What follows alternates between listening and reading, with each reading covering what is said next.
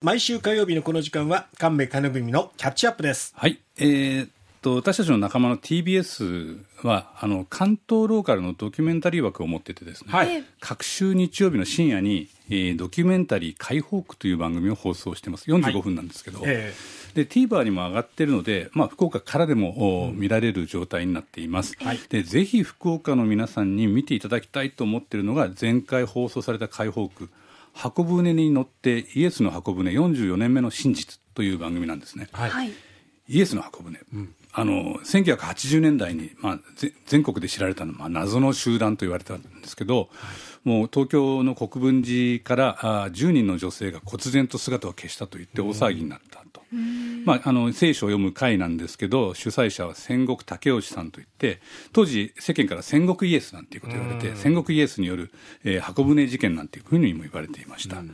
まあ、美しい女性を次々と入信させてハーレムを形成しているのではなんていうことで週刊誌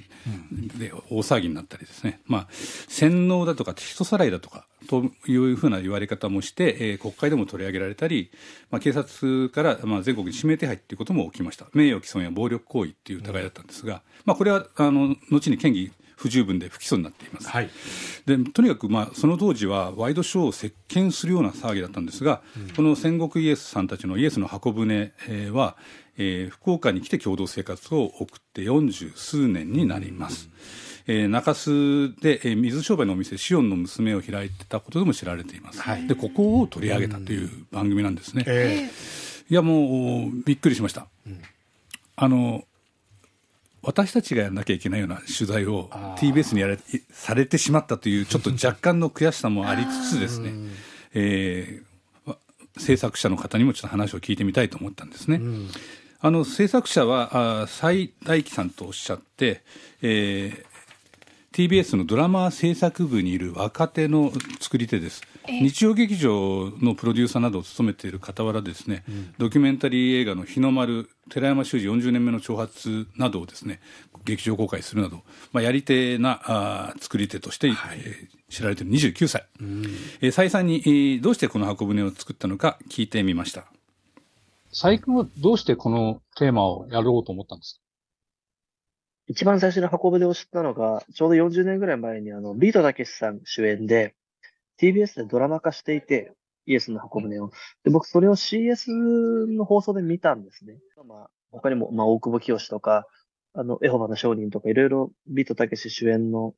割と社会派のドラマ、いくつ何本かあるんですけど、まあそういうのをこう、入社2、3年目ぐらいの時にまとめて見てて、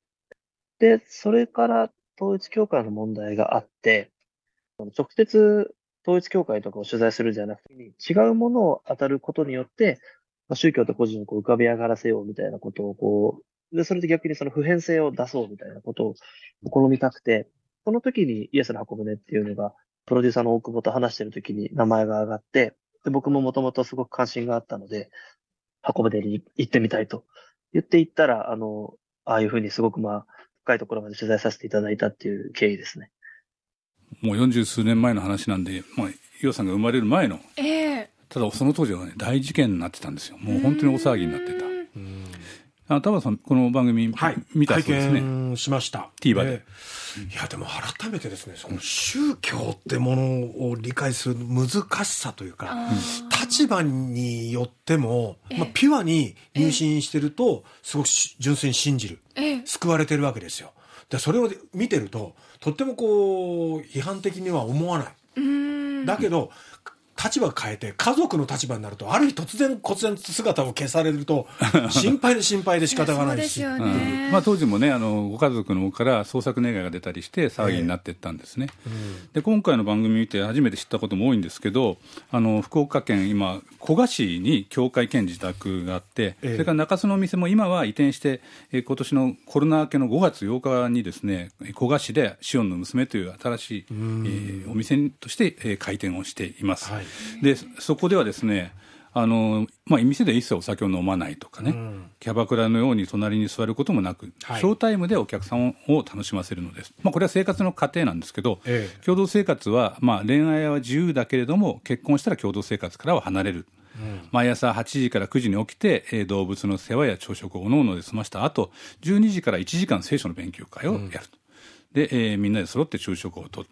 原則として外出あの単独での外出はしない、うん、それから店の売り上げは経費を除いてすべて貯蓄。つまり個人の財産は持たない。共同生活。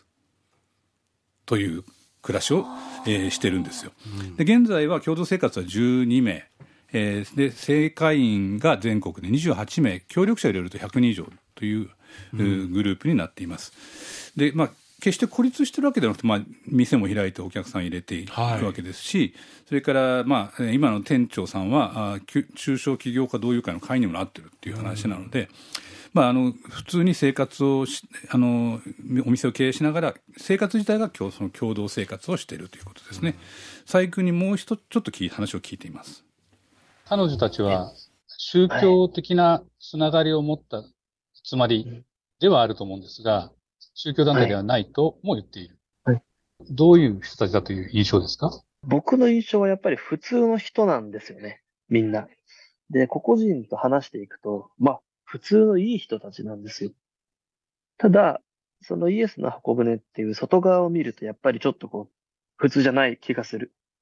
で、中に入っていくと全員普通。でも、じゃあ、いざ自分の恋人とか、奥さんとか、娘がイエスの箱舟に入りたいって言ったら、じゃあ進んで送り出すかと言ったら、そうは言い切れない自分というのもいて、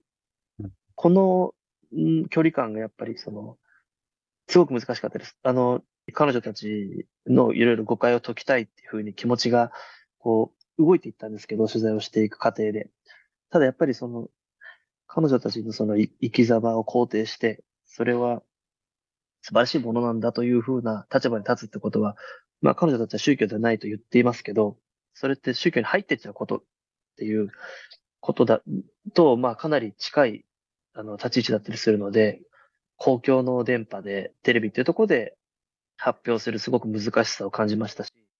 まあ、代表の、まあ、戦国イエスと言われた戦国武義さんは2001年に亡くなって、はい、今のリーダー責任者は奥さんの雅子さん、うん、えー、まあ、89歳になってから絵を描き始めて売り上げはあの児童福祉施設に寄付していると、うん、まあ、すでにもう90歳なんですがあのステージにも立ったりしながらお客さんを楽しませたりしているという話です。うん、まあ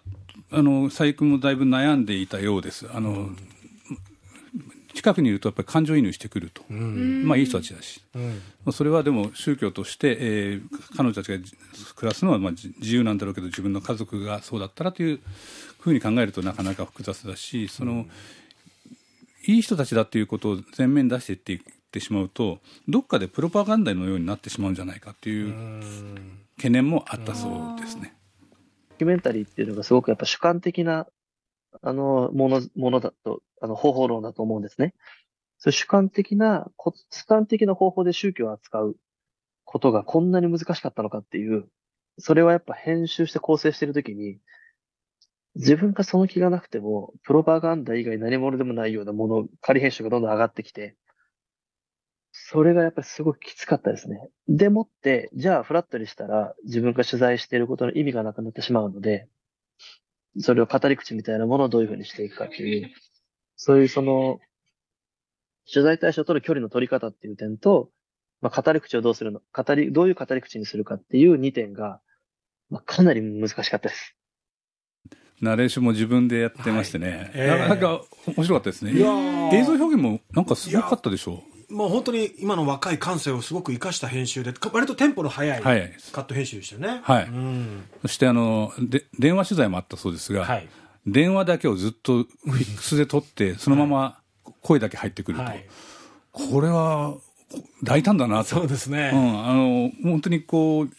こう今の若手はこういうこともあり得る。うん、そしてそれをさせてきたこの番組の懐の広さみたいなものをちょっと感じてですね、うん、まあ、今の番ドキュメンタリーシーンの、まあ、先端にあるような表現かなと。そしてそこに乗ってくるのがその44年目の真実ということであのイエスの箱舟、うん、ずっと変わらず生活をしている人っていうのも面白いと思いましたね。ね今これ TVer で見られるんですよね。はいこれすごいですよね。ね。まあ、ぜひあの、まあ、当分の間を見られるみたいなので、ええ、あの福岡の話でもあります。私たちの近くに住んでる人たち、どういったことを考えてこう暮らしをしているのか、それを私たちの社会はどう考えていくのか、特にこう統一教会の問題など起きた中で、宗教についていろんな見方がありますけれども一つの題材として考えるのにはとてもいい番組ではないかと思います、えー、ドキュメンタリー解放区 TVer で探していただけたらなと思っていますここまで神戸金文のキャッチアップでした。